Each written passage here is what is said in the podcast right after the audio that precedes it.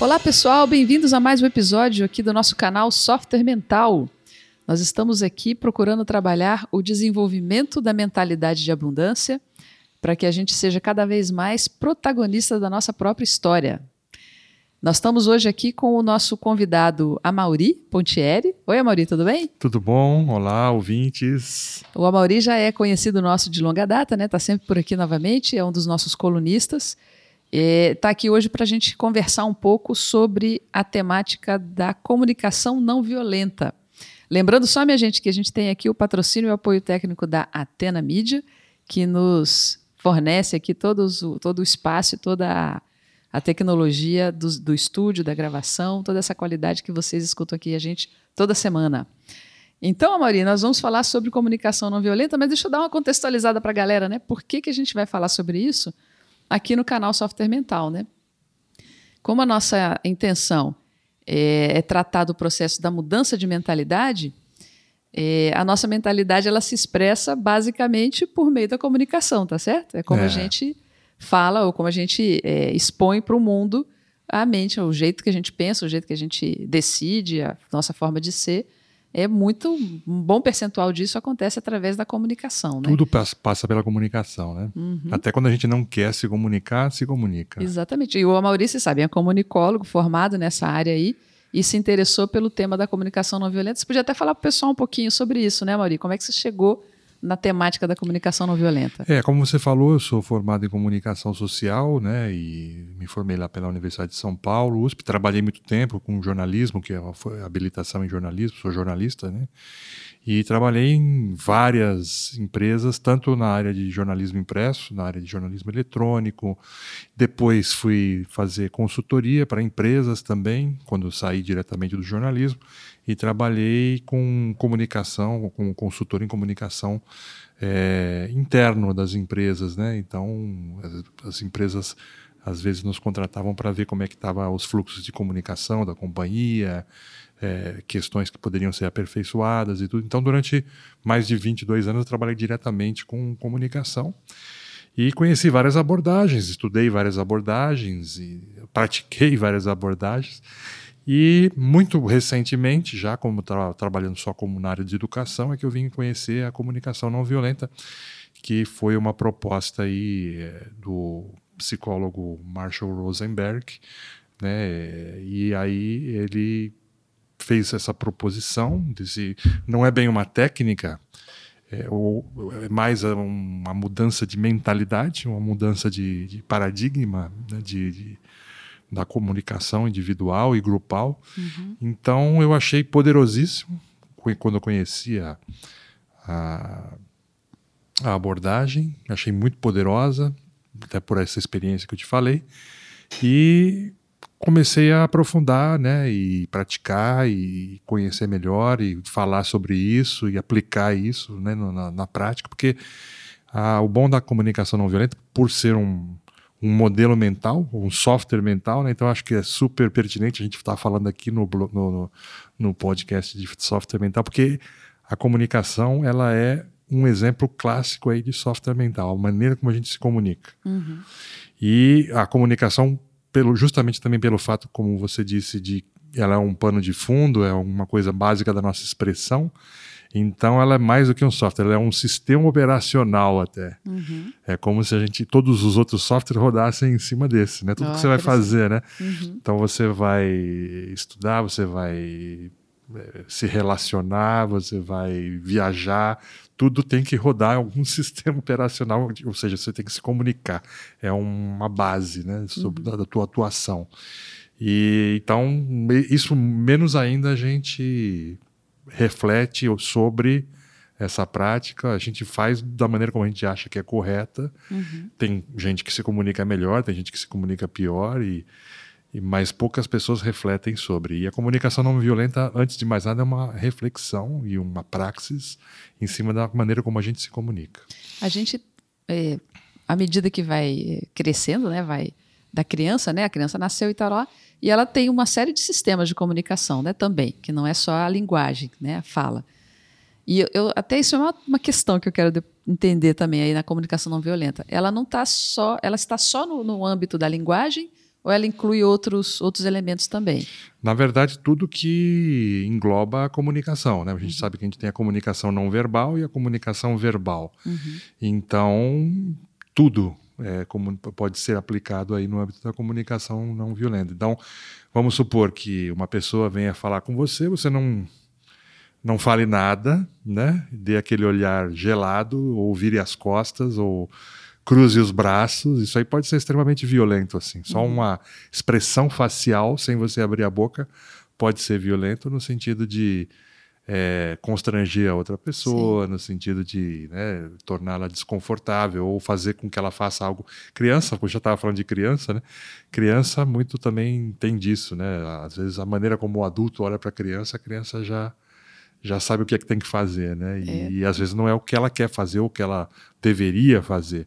E aí, nesse caso, engloba com um nível de violência. Né? Então a gente né, considerando então que a comunicação não violenta, ela não só vem a linguagem, mas vem esse todo, né, todos os meios, né, a forma de transportar a informação né, de uma pessoa para outra, está dentro, está abrangendo. Isso. Quais que são os princípios assim da comunicação não violenta? Muito legal. É, o, que a gente tem que observar é o seguinte: é, um dos princípios é a universalidade das necessidades humanas. Né? Então, é, quando a gente se comunica, ou de maneira geral, a gente está sempre buscando atender alguma necessidade que a gente tenha, né? Uhum. seja uma necessidade muito primária ou básica, né? do tipo alimentação, é, repouso, né? higiene, né? alguma coisa mais básica, Uhum. Ou você está querendo alguma coisa um pouco mais sofisticada, por exemplo, quando você está se relacionando, é, numa, na tua atitude social e tudo mais. Então, a comunicação sempre está a serviço de atendimento de uma, de uma necessidade. Então, isso é a primeira coisa que a gente tem que observar no processo da comunicação. O que que eu estou qual é a intenção que tem por trás da comunicação minha e da comunicação do outro? Então, se, é, se um princípio é a universalidade das, das necessidades. necessidades humanas, então, é, isso significa assim, somos todos iguais, no fundo, né? Quer dizer, a gente isso. tem um, uma base comum. Exato, uma base de humanidade comum. Uhum. Tanto é que algumas pessoas chamam, isso que você pegou é bem legal, algumas pessoas chamam, ah, acham que o termo comunicação não violenta, ele não expressa bem o que é a, a, o mindset da comunicação não violenta, né? E chamam, por exemplo, de humanização radical. Hum. A, a, a, o modelo da comunicação não violenta dão o nome de humanização radical, no sentido justamente disso, de nos tornar todos iguais e todos é, nesse substrato das necessidades comuns. Né? Então, quando eu vou interagir com outras pessoas, com você, com qualquer pessoa, eu tenho que observar no outro um igual e que também está procurando estabelecer e atender às suas necessidades. Aí. Então, a base seria uma, uma uma premissa de compreensão, já que o outro é tão humano quanto eu. Seria mais ou menos isso. Exatamente, uhum. exatamente. Uhum. Isso, posto isso, aí você, a gente vai já para o campo das do atendimento a essas necessidades, né? Então aí eu vou falar assim, olha, é, será que eu estou reconhecendo bem a sua necessidade? Então, outra base, outro pilar da comunicação não violenta é a empatia também, no sentido de escutar o outro genuinamente, né? Uhum. Porque nós, no, no software mental já mais antigo que a gente tem, nós estamos muito mais preocupados em ser ouvidos do que de ouvir. Ou seja, eu quero atender a minha necessidade primeiro. Se a do outro for atendida, muito que bem, mas. Ele é que não, tem que cuidar disso. Ele que, então, é aquela ideia do, do, do jogo da soma zero, né? Olha, uhum. alguém, eu, eu quero atender a minha, então para isso alguém vai ter que perder. Então, na comunicação não violenta, entrando o processo da empatia é, e dessa, dessa radicalização aí do processo da, da humanização, é, a gente vai estar tá interessado em trabalhar no campo comum do atendimento às duas, aos dois lados. Então a gente entra no paradigma do ganha-ganha. Uhum. Né? Então, assim, a, a proposta da comunicação não violenta é o seguinte: só tem sentido se a sua necessidade for atendida e a minha necessidade for atendida também. Interessante, então. Quer dizer, é, A, a, brincadeira que eu fiz agora, eu, tenho, eu tô aqui para atender meu interesse. Se você quer atender o seu, esse é problema. Se você tem que atender, você dá conta do seu, eu dou conta e... do meu. Mas na comunicação não violenta não o é assim. O seu problema é o meu e o é. meu é o seu. Beleza. Então é, eu cuido do é meu jogo. e cuido do dele e também. E cuido do seu. Uhum. Agora, isso não pode ser só no discurso. Uhum. Isso tem que ser legítimo, tem que ser genuíno porque senão não se estabelece essa ponte dourada, vamos dizer assim, né? Uhum. Que a gente realmente consegue. E o mais interessante é o seguinte: é, esse paradigma de ganha-ganha, ele é mais provável que ele consiga atender a necessidade, ele é mais efetivo, ele é mais eficiente de atender a minha necessidade do que o outro normal. Então, ou seja, quando eu estou fazendo a comunicação sem prestar atenção nisso, é mais difícil às vezes que eu consiga. Então, eu tenho que bolar estratégias, estratagemas, tenho que ficar fazendo né, é, armengues e várias coisas assim para conseguir o que eu quero, que é o que o paradigma de comunicação de que a gente observa em tudo quanto é canto, é, né? E que no fundo dá muito problema, né? Porque a hora Exato. que eu cuido só do meu interesse e acho que eu consegui o que eu queria, a outra pessoa, quando ela se vê prejudicada, ela não atende o acordo, o, vamos dizer assim, acordo que foi feito né, ali naquela conversa. Naquela quando há acordo, porque na maior parte e, do é. tempo o que tem é um salve-se quem puder, né? Uhum. Então veja só, olha como é que é o paradigma ou o sistema operacional naturalmente. É, eu estou aqui, farinha pouca, meu pirão primeiro, né? Vou puxar sempre a, base minha, a brasa para minha sardinha. Por quê? E isso é que é embutido na nossa cabeça desde pequeno. Porque é sempre assim e vai ser sempre assim. Ou seja, se você não cuidar do seu, ninguém cuida do seu, então é cada um por si, né? Então isso já é incutido e todo mundo trabalha assim. E a gente vai ter nas nossas nossos círculos de relacionamento seja no nível individual, interpessoal, ou seja de grupo para grupo, tudo sempre eu querendo defender o meu e manipulando para poder que o outro também faça o que eu quero, porque muitas vezes ele não quer o que eu quero. Então eu vou também enganar e manipular para que o outro faça o que quero. Daí isso é a comunicação violenta. Uhum. Violência, qual é desse termo da comunicação não violenta? A gente fala não violenta, mas vamos definir o que é o violento. Violência, vem do, a, a, raiz da palavra, vem de violentia, né? com T, violência, mas fala violência, que é, é fazer o outro, é, obrigar o outro a fazer algo que ele não queira. Uhum. Isso é o conceito de violência, né? que está lá na raiz da palavra. Então, quando eu estou fazendo uma comunicação não violenta, eu estou manipulando ou estou abertamente, às vezes não é, às vezes não é escondido, às vezes é sub não é não é não é subreptício, é, na verdade é, é bem explícito. Eu estou querendo obrigar o outro a fazer algo que ele não quer. Uhum. Pode ser inconsciente, pode ser consciente, mas no fundo o resultado é sempre o mesmo. Eu estou obrigando alguém ou estou tentando fazer alguém fazer algo que a pessoa não quer. É para me, né? para me, me, me beneficiar. Para se beneficiar. É. O interessante é que então é, uma coisa que a gente, todo mundo conhece, né? Quem vive na vida vê isso. Que é, às vezes a pessoa pode falar muito manso, muito calmo, muito assim, aparentemente sereno, mas está falando um negócio assim que está doendo na alma, de violento que é a coisa. Exatamente. E às vezes a pessoa também pode estar tá batendo na mesa e falando alto e, na verdade, falando uma coisa muito importante e tá defendendo tá os interesses defendendo mútuos. Do, exatamente. Está sendo firme, presente, claro, forte e não violenta. Pescoana. Na verdade, por isso que algumas pessoas acham que esse termo comunicação não violenta não é muito adequado, porque pode dar a impressão que é só a forma como se fala, uhum. né? Então, mas é exatamente isso, quer dizer, a forma, claro que tem uma importância, né? Mas ela não é o principal. O principal é a intenção daquela fala ou daquela comunicação. Uhum.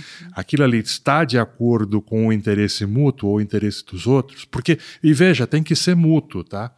Não adianta também eu só falar e procurar satisfazer o interesse do outro e esquecer do meu próprio uhum. interesse. Uhum. Que aí é uma violência É uma consigo violência mesmo. consigo mesmo, exatamente. Uhum. Então, é premissa da comunicação não violenta que seja, é, que atenda às necessidades de ambos os lados. Né? Uhum. Né? Isso aí é que, o, é, que foi definido aí né, no, no, na ideia. E, e, isso, na verdade, é a própria, é a própria definição de inteligência interpessoal. A inteligência Agora, a... interpessoal é aquela que está a serviço de benefício para ambas as partes. E isso abrange também, Amaury, é, porque assim, quando a gente fala do interesse mútuo, às vezes é, o que me interessa é, para eu conseguir fazer com que aquela situação seja positiva para todos, não vai dar para ser exatamente como eu entrei na conversa. Sim. Às vezes eu vou precisar mudar um pouco a minha, a minha posição, né?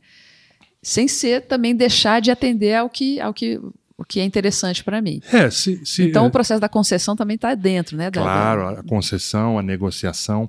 O importante é assim, aí, aí entram as técnicas que estão envolvidas na comunicação não violenta, porque isso até agora que nós falamos aqui, vamos dizer assim, é a base filosófica, né? Ou a, os princípios né, do, do, uhum. desse paradigma de, de, comunicação, ou de modelo, ou mindset de comunicação. Então, é, ah, tá, eu quero mudar o mindset, eu quero mudar o, o, porque eu acho que isso aí vai ser positivo. E efetivamente é, quem começa a praticar a comunicação não violenta percebe isso. Mas aí então você tem uma série de técnicas que vão te ajudar nesse sentido. Uma delas é a escuta empática, não são técnicas exclusivas, mas é um conjunto de técnicas que são às vezes até conhecidas aí da área da psicologia, da comunicação social e tudo. Então, uma delas é a escuta empática, né, a pessoa efetivamente procurar é, escutar o outro. A técnica de você fazer um rapport, às vezes, então procurar observar a necessidade do outro, independente do que ele está falando, porque às uhum. vezes a uhum. pessoa fala uma coisa e a necessidade que está envolvida é outra. Às vezes ela nem consegue expressar a necessidade Exatamente. dela. Exatamente. Né? Muitas vezes é assim, porque às vezes as pessoas escondem, às vezes, uhum. a própria necessidade por, por medo ou por é, constrangimento ou trauma, ou seja lá o que for. Né? E tem aquela questão também, às vezes, da pessoa ter um desejo que é dela e ela projeta no outro, né? Ela, ela, Tudo isso. Ela acha que uma coisa que ela acha que é o que o outro quer, na verdade é uma coisa que ela quer, né? Exatamente. Então você vai começar a navegar nisso. E aí você vai é, através dessas técnicas, colocar quais são as suas necessidades, deixar clara quais são as suas necessidades, procurar informar ao outro, mapear o outro quais são as suas necessidades, as suas intenções e procurar sondar do outro quais são as necessidades, não adivinhar ou querer, ah, eu, a sua necessidade é esta, porque não dá para eu saber. Só quem pode saber da necessidade, só quem sabe onde ele aperta o sapato é a própria pessoa. Uhum. Então eu vou aí utilizar técnicas de feedback também, né? Então, olha, eu pelo que você está falando, eu estou percebendo que você está sentindo isso, isso, isso, isso. É, é por aí.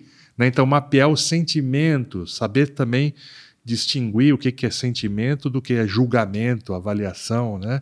Uhum. É, fazer, saber fazer, começar a, a distinguir melhor essas coisas, porque esses sentimentos, eles sim vão ser indicadores precisos e mais eficientes das necessidades. Olha, quando você me diz que você está triste, é porque a sua necessidade, por exemplo, de reconhecimento não está sendo, ou de carinho não está sendo atendida. Uhum. Né? Então você vai perguntar e a pessoa, você vai ajudar, se a pessoa não tiver clareza, a pessoa a trazer esses conteúdos aí íntimos. E aí a pessoa pode falar assim, é isso mesmo, eu me senti desprestigiado, tá, tá, tá, tá, tá. então tá. Então aí eu consigo perceber a necessidade do outro e já estou com a minha. Então, com base nisso, nós vamos juntos buscar uma estratégia para atender as duas necessidades. É, e eu percebo também que às vezes quando se vai tocar num tema delicado para a pessoa, porque às vezes o interesse dela é uma questão delicada para ela, uma questão Sim. que pode ter um fundo traumático até. Claro, né? claro. Muita coisa pode acontecer. E ela pode, inclusive, reagir de uma forma agressiva, ela, ou né, ter uma reação emocional forte a partir dali.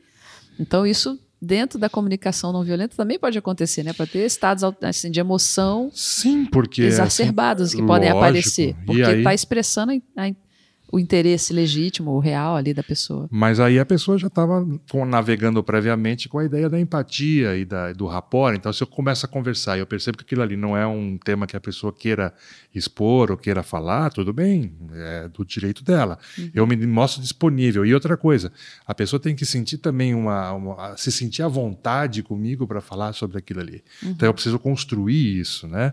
Então, se eu, por exemplo, sou uma pessoa que sou muito julgadora, avaliadora, provavelmente a pessoa não vai ter abertura para falar isso. Mas a partir do momento que eu mudo isso, que eu, que eu consigo mostrar que eu estou genuinamente interessado pelo que ela está sentindo, para trabalhar junto com ela e tudo mais, é, isso começa a acontecer. Agora, isso não precisa ser, não, não é tão teórico assim, não. É uma coisa muito simples e, de, e no dia a dia aparecem essas coisas. Né? Então, quando a pessoa, por exemplo, faz uma uma chantagem emocional, né? Então, pegando, a gente estava falando da criança lá, então a gente fala assim, ah, é, se você não fizer isso aí, a mamãe ou o papai ficam tristes com você, né? Uma chantagem emocional básica. Uhum. É uma comunicação violenta. Eu não sei o que, que é, né? Que é claro que a gente está achando ali também que a que a criança às vezes nem sempre tem o discernimento para fazer o que tem que fazer ou não fazer o que né, não deveria fazer, mas às vezes, muitas vezes ela aprende já esse tipo de, de de mecanismo violento de comunicação já pequenininha. Ela uhum. já começa a perceber como é que funciona, né? Uhum. A criança pega muito por isso aí, né? Então, aí ela fala: Poxa, eu vou ter que fazer isso aqui e já estou sendo obrigada a fazer, porque senão minha mãe vai ficar triste, meu pai vai ficar triste e tudo mais. Né? Quando é uma coisa que ela não queria fazer. E aí, depois adulta, vai fazer o mesmo tipo de chantagem vai, emocional. Né? Vai reproduzir aquele tipo Às vezes de... lá com um coleguinha de trabalho. É, então, mas vamos supor então que a, que a criança não deveria fazer aquilo mesmo. Então, a, os pais têm que trabalhar para não ter esse tipo de chantagem ou de manipulação através da comunicação. Tem que chegar para a criança e procurar falar com ela, claro, no nível de maturidade dela, né?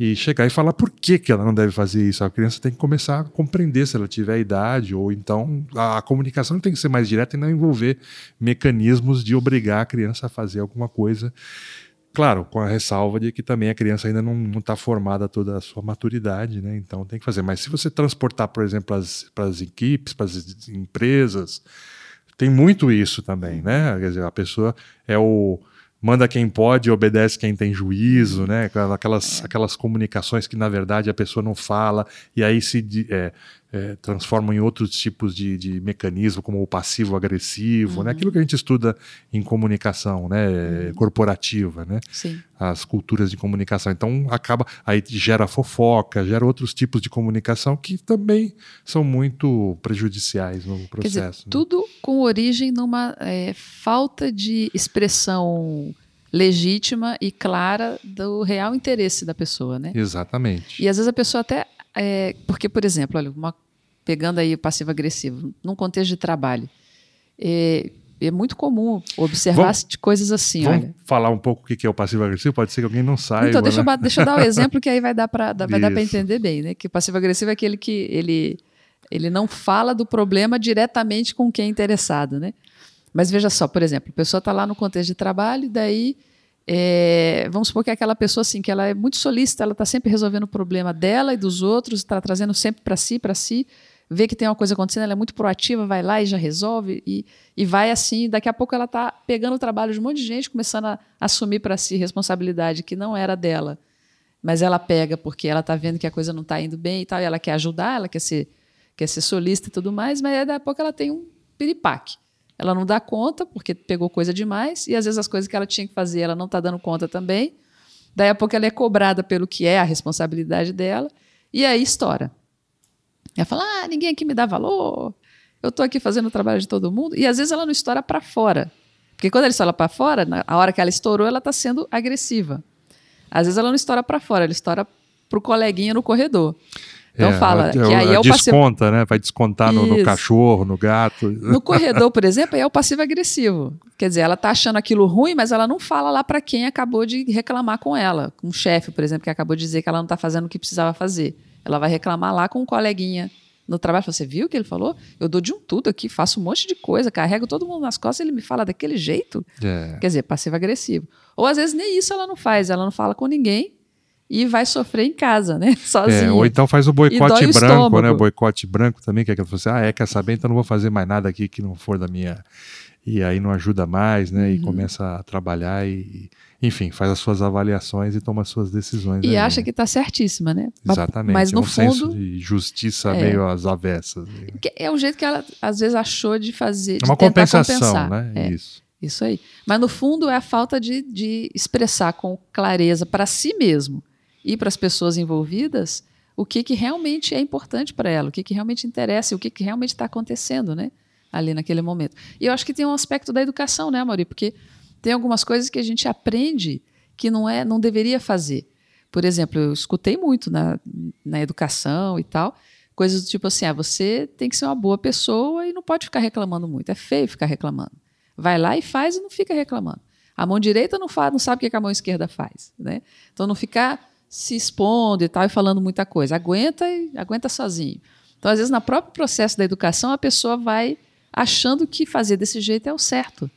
E às vezes também ela precisa conhecer assim detalhes né, da, da, da personalidade da ação. Por exemplo, o negócio, o conceito de assertividade, né? Que a pessoa ser assertiva ela não é ser agressiva. Então isso vai muito da cultura também, né? Uhum. Então eu ser assertivo é você falar, olha, isso aí não, não cabe, eu acho que tá, não está adequado, tá, tá, tá, tá, tá, tá. E, não é, ah, isso aí não vou fazer, vai para o inferno, né? Assim, a agressividade é uma coisa, a assertividade é outra. Então, você colocar o que você pensa, é, sempre respeitando, né, a condição, o, o direito do outro, tal, não é negativo, né? Mas só que muitas vezes as pessoas veem, por exemplo, crítica como um ataque, uhum. né? É, o feedback às vezes é visto como um ataque. E né? tudo isso é mudança de mindset. Não é isso, Mari? Um Exato. jeito diferente de pensar sobre o que é o certo ou o que é o errado. Ou o que, que eu entendo de ser um. O que, que é um ataque, o que, que é uma assertividade, o que, que é um feedback. Exato. Então, é realmente é ressignificar, é dar um novo sentido na cabeça para poder entender o que, que é uma comunicação adequada, né? E para fechar o ciclo, né, assim, na, das técnicas, então veja, a gente começou explorando as necessidades, né, conscientizando das necessidades que estão envolvidas, seja de um grupo para o outro, seja de um país para o outro, seja de uma pessoa interpessoal, né? Qualquer situação de comunicação, isso pode ser aplicado, de você observar as necessidades, as intenções envolvidas. A partir dali, você vai colocar para que fique claro para todos que as, as ideias e as necessidades do outro lado vão ser atendidas tanto quanto as suas. Isso vai ficar é, claro e vai ser mostrado de maneira bem é, genuína, bem autêntica, né, sincera é a palavra. A partir dali você vai então buscar é, mostrar que você quer fazer junto, construir junto uma estratégia para atender essas necessidades e passa por aí também algumas fórmulas no sentido de, é, por exemplo, é, fazer pedidos em vez de é, o pedido ele é ele tem determinadas características, né? E a exigência, por exemplo, já é uma coisa diferente, né? A exigência ela também é uma comunicação violenta, né? Olha, eu vou, eu, eu quero que você faça tal coisa, senão Onde tem um senão depois, vem depois alguma coisa. Né? A exigência tem ameaça, então. A, as exigências sempre têm uma, uma consequência, e a consequência, normalmente, ela é contrária prejudicial. Ao, prejudici é, é, prejudicial ou não atende ou faz com que outra pessoa. Ela é a comunicação violenta. O pedido, por outro lado, não. O pedido ele vai dizer: olha, será que é possível que você faça isso? Será que isso aí é, é interessante para você também? E se for, aí isso vai ser construído. Então aí entra aquilo que você estava comentando da negociação, da concessão e tudo mais. Então a gente vai observar que a maioria das vezes as necessidades elas não são excludentes, as necessidades não são eliminatórias uma das outras. Elas, pelo contrário, elas, elas podem ser é, uma pode até ser sinérgica com a outra. E você acaba, então, construindo e, e mostrando que a estratégia ela é secundária. O mais importante é que se atinja a finalidade de atendimento da necessidade. Uhum. Então, por exemplo, pode não ser a maneira como eu estou fazendo que vá te interessar. Fala, olha, isso que você está querendo não necessariamente me prejudica. Mas essa maneira como você está fazendo me prejudica. Tá, tá, tá, bom, vamos fazer de outra maneira. E aí aquilo, eu consigo o que eu quero com uma outra estratégia e você também consegue. E aí a gente então foi construiu de uma maneira totalmente diferente e e quando isso se estabelece, às vezes até conflitos muito poderosos, muito antigos, conflitos assim pesados, horríveis, eles podem ser solucionados dessa maneira. Então, no fundo, no fundo, a comunicação não violenta ela está aí para também a resolução de conflitos. Né? Uhum. Um dos objetivos primários da, da CNV é você resolver conflitos que, de outra maneira, pareciam não ter possibilidade de resolução. Né? Agora, em não dá para não falar disso, né? Em épocas de grande é, discordâncias políticas e tudo mais, a gente vê muito bate-boca, né? Por exemplo, em rede social e até família e tal, posições muito diferentes. E uma coisa que eu observo é assim: às vezes a pessoa está numa conversa com outra com a intenção de mudar a opinião, mudar a forma do outro pensar. Isso. Então ela já parte da premissa, já no começo da, do papo, se é que começou uma conversa, às vezes não é bem uma conversa que está rolando, de que o outro está errado e que o certo é o que eu estou pensando. E eu estou ali para convencer o outro da minha ideia. É muito bacana esse exemplo e essa, essa ideia, porque é justamente isso. A, para você começar a comunicação não violenta, uma das primeiras coisas é você cessar os, as avaliações e os julgamentos e os juízos de valor. Então tem que parar uma coisa para começar outra. Então, se você está entrando num processo de comunicação já de cara julgando, já está no buraco, já não vai ser comunicação não violenta, né? É, e assim, pensa bem aí quem está ouvindo a gente, né? Não sei qual é a sua posição do ponto de vista político. Mas pensa se não é bem assim, você tem o seu posicionamento. E quando você vê o outro lado lá, não vou ficar falando os nomes aqui que o povo fala, porque tem cada nome horroroso, né? Mas você está na posição e já tem até os apelidos do outro lado, né? Isso. Ah, esse é isso, esse é aquilo, é taxa a, de um monte a, de coisa. A estigmatização, é. né? A... Aí não tem como a coisa andar, né? Como, não claro. tem como haver uma, um, um entendimento. E, e, eu acho uma coisa que me preocupa às vezes é, é que às vezes me dá a impressão que não se quer mesmo o entendimento. O que se quer é manter essa, essa diferenciação, essa, essa polarização, para até continuar podendo, sim, é, rotular o outro para ter o inimigo em quem bater, né? em, quem, em quem dá o tacape. Exatamente. Algumas ideologias elas precisam de ter um oponente, porque senão elas perdem a, o sentido, perdem a, né, a razão de ser. Então uhum. eu preciso ter o outro lado, eu preciso ter é, o inimigo, né? Então, o inimigo do povo, muitas vezes no caso do político, né? Uhum. Então você elege aquele inimigo, você demoniza o inimigo, demoniza quem está junto ou quem pensa igual. E aí tudo isso tem uma carga grande de avaliação, de julgamento, né, de certo e errado e, e pronto, né? Quando você vai ver no fundo, às vezes a necessidade que eu tenho é a mesma que você tem. No caso da política, eu tenho uma necessidade de justiça social, uma necessidade de é, respeito à coisa pública, né, alguns uhum. valores que são universais né, do, do, do, político, né, do que seria o político. Isso aí é estudado desde a da, da Grécia Antiga, né? Uhum. Você vai ter lá, né? A, a, a, delineação disso tudo.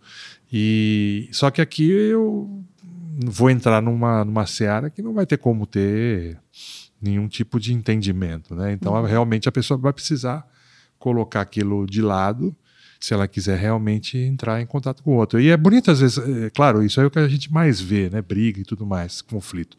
Mas às vezes você vê também aquela aquelas pessoas que divergem, mas têm uma admiração mútua, elas se gostam, então isso aí também, aí você percebe que tem jeito, né? Essas coisas todas têm jeito, né? uhum. se quiser, se os dois lados é. quiserem, né? É, é, o tal negócio, quando um não quer, dois não brigam, Sim. né? Agora tem uma, uma diferença também, né? Que é uma coisa é a pessoa é, se posicionar no que ela considera que é uma, um, algo importante, um princípio importante para ser claro. defendido. Exato. Isso é isso ok, tranquilo. Agora outra é ela passar a julgar, né, o outro a partir desse, desse princípio.